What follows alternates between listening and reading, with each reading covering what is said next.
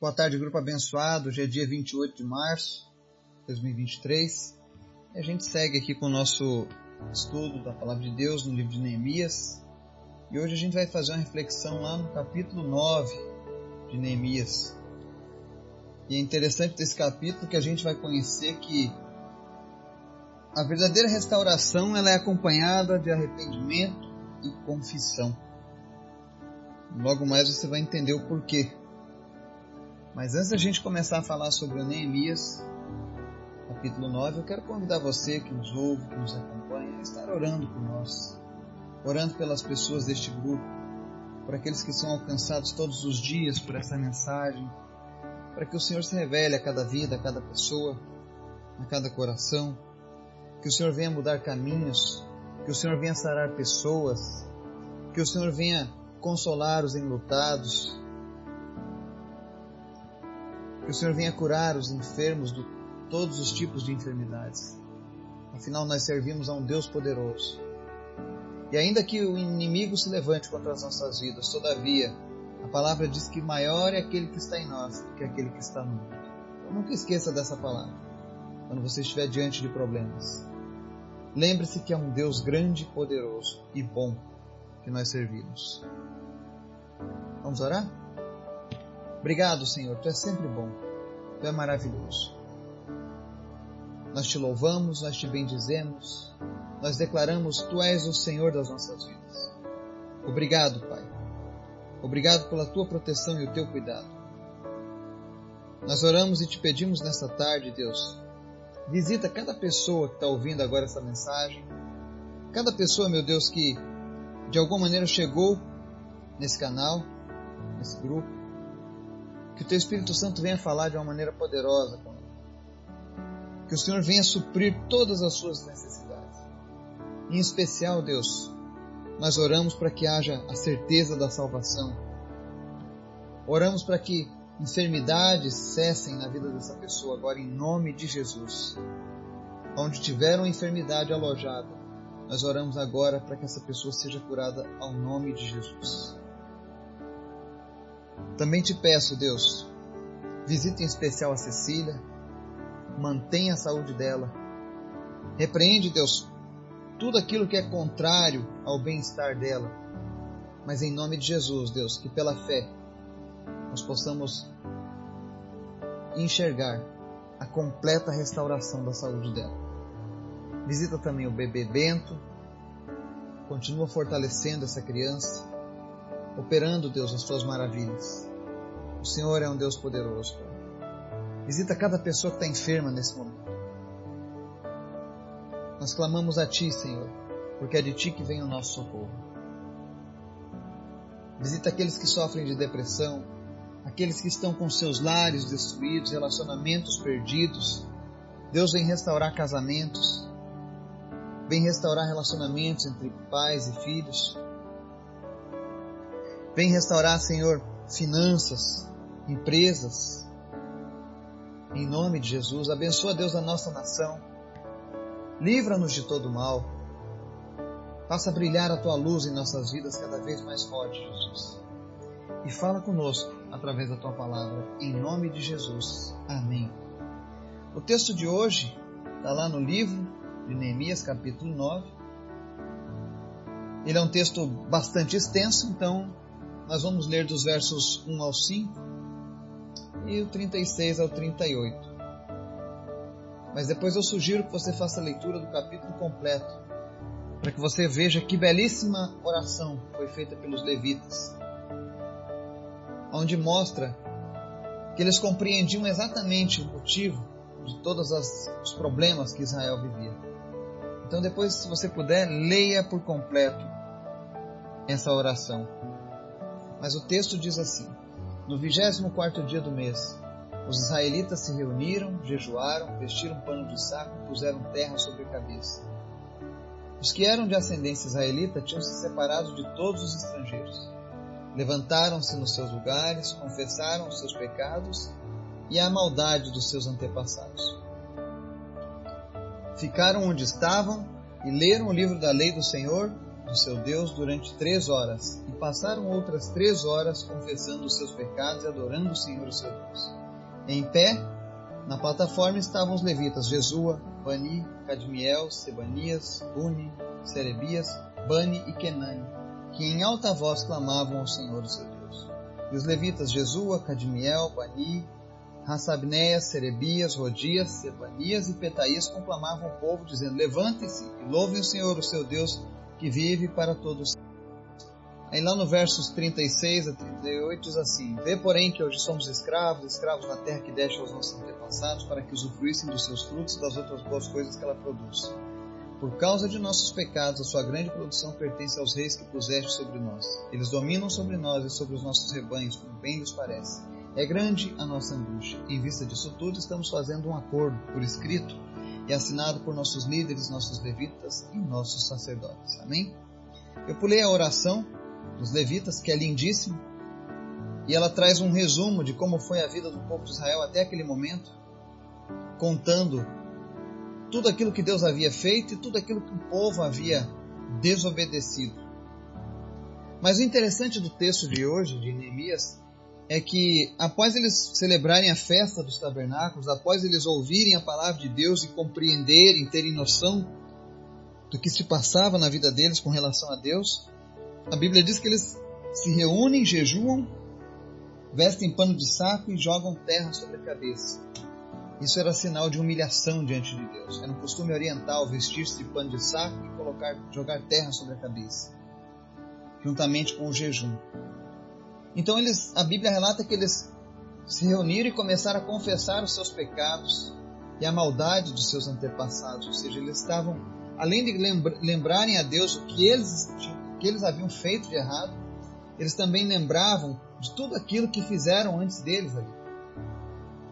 Não é que eles estavam pedindo perdão por conta no lugar daqueles que já morreram, como alguns já tentaram ensinar alguns anos atrás.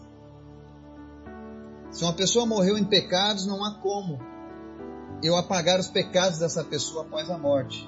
Mas aqui eles estavam confessando a maldade dos antepassados para mostrar que eles entendiam de onde vinha toda a perseguição e luta que eles passavam. E a palavra relata que eles passaram horas, três horas, lendo o livro da lei. E depois passaram mais três horas confessando pecados e adorando a Deus. É interessante nesse texto que a lei tinha acabado de ser lida, de ter sido bem explicada para todo o povo de Deus. E agora, ciente da lei, ciente da palavra de Deus, vem a forte convicção do pecado na vida do povo. E eles sentiram a necessidade de confessarem seus pecados, pedirem a misericórdia de Deus em suas vidas. E é isso que acontece quando a palavra de Deus ela acha morada no nosso coração. Ela nos leva à confissão. Para você ser um filho, uma filha de Deus, é necessário nascer de novo. Esse texto de Neemias retrata o que é a vida de uma pessoa que nasceu de novo, ou seja, é alguém que reconhece, que desobedeceu a Deus, que falhou em servir a Deus. É interessante que na, na hora da oração lá, tem alguns versículos que eles colocam falando sobre o que o povo fez, né? E ele diz assim que Deus nunca reteve o maná que os alimentava e nem, nem fez com que a água para matar a sede fosse retirada do meio deles, ou seja, Deus cuidou daquele povo no deserto. Mesmo quando eles fizeram um bezerro de ouro e disseram: Este é o seu Deus que os tirou do Egito, mesmo quando eles blasfemaram contra Deus, Deus não deixou de cuidar daquele povo no deserto. Mas todas as vezes que Israel foi levada para cativeiros, que inimigos invadiram, saquearam, mataram Israel, sempre foi por causa dos pecados. É isso que eles falam durante essa oração. E no fim da oração eles dizem assim: Vê, porém, que hoje somos escravos, escravos na terra que deste aos nossos antepassados para que usufruíssem dos seus frutos e das outras coisas boas que ela produz. Deus havia tirado o povo do Egito e enviou para a terra prometida para que eles fossem o dono daquela terra. Mas a desobediência, o pecado, as escolhas ruins fizeram que eles se tornassem escravos de um lugar onde eles deveriam ser dominantes. A mesma coisa acontece com toda a humanidade. Deus criou o homem para dominar sobre essa terra, mas o pecado nos tirou essa autoridade. E só Jesus consegue restaurar a autoridade que foi perdida na vida do homem por causa do pecado. É por isso que todos precisam entregar a vida para Jesus. É por isso que todos precisam todos os dias reconhecer a necessidade de Jesus. As nossas boas obras não vão nos livrar, não vão nos redimir. E existem aqueles que costumam se queixar da vida, por que, que tantas coisas ruins acontecem, mas a verdade é quantas vezes você tem reconhecido a sua parte no problema. Porque no verso 37 eles dizem: Por causa de nossos pecados, olha só, por causa de nossos pecados, a sua grande produção pertence aos reis que puseste sobre nós. Eles dominam sobre nós e sobre os nossos rebanhos como bem lhes parece. É grande a nossa angústia, ou seja, o povo entendia que tudo aquilo que estava acontecendo com eles era culpa deles. Eles não culpam Deus pelos problemas que eles estavam vivendo. Eles não chegam, ah Deus, tu prometeu que ia nos proteger e nos guardar e agora nós somos aqui escravos, dominados pelo povo da Babilônia e eles dominam sobre todas as coisas, eles nos deixam angustiados. Eles não reclamaram de Deus. Mas eles entenderam, Deus, nós estamos vivendo isso tudo por conta da nossa culpa, do nosso erro. Mas eles conhecem a misericórdia de Deus. E aí o que, que eles fazem? Eles encerram o verso 38 dizendo: Em vista disso tudo, estamos fazendo um acordo por escrito e assinado por nossos líderes, nossos levitas e nossos sacerdotes. Ou seja, eles estavam fazendo um acordo, reconhecendo os erros, e se comprometendo a viver uma vida diferente com Deus. Eles não queriam mais ser religiosos, mas eles queriam de fato ter uma vida de relacionamento íntimo com Deus. Algo que também é necessário para mim e para você. Eles não oraram apenas pedindo socorro. Eu sei que muitas pessoas, quando estão passando por uma luta, sempre lembram de clamar a Deus por socorro. Mas ali naquele caso eles não apenas pediram por socorro em suas orações, mas também ratificaram o juramento, o compromisso de guardarem as estipulações dadas por Deus através da aliança. Lembrando que os judeus viviam segundo a antiga aliança, o Antigo Testamento. Nós vivemos pela nova aliança do Novo Testamento, que é no sangue de Jesus. Mas as responsabilidades, os compromissos de sermos moralmente habilitados, de termos um bom caráter, de nos desviarmos do mal, de fugirmos da aparência do mal, do mundo, continuam. E muitas vezes a gente passa por lutas de maneira desnecessária por causa do nosso pecado. E aí Deus permite que as lutas venham, Deus permite que as dificuldades cheguem, para que a gente possa despertar e voltar para Ele.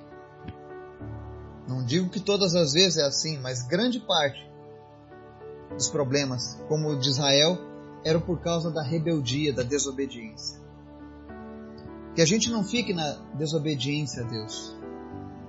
Que a gente possa aprender com os erros de Israel ao longo da história. E depois eu convido você, não deixe de ler dos versos 6 até o verso 38.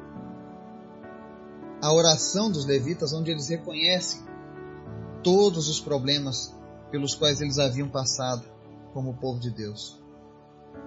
É uma coisa impressionante. Além de ser um belíssimo resumo sobre o amor e a misericórdia de Deus. Que o Espírito Santo de Deus venha nos fortalecer, que a nossa posição diante de Deus seja sempre uma posição de arrependimento, de submissão a Ele, porque Ele sabe o que é melhor para as nossas vidas. Eu sempre oro aqui em casa que prevaleça a vontade de Deus e não a minha, porque muitas vezes a minha vontade é enganosa, mas a dele é boa, perfeita e agradável. Que o Espírito Santo de Deus te fortaleça, te abençoe, em nome de Jesus. Amém.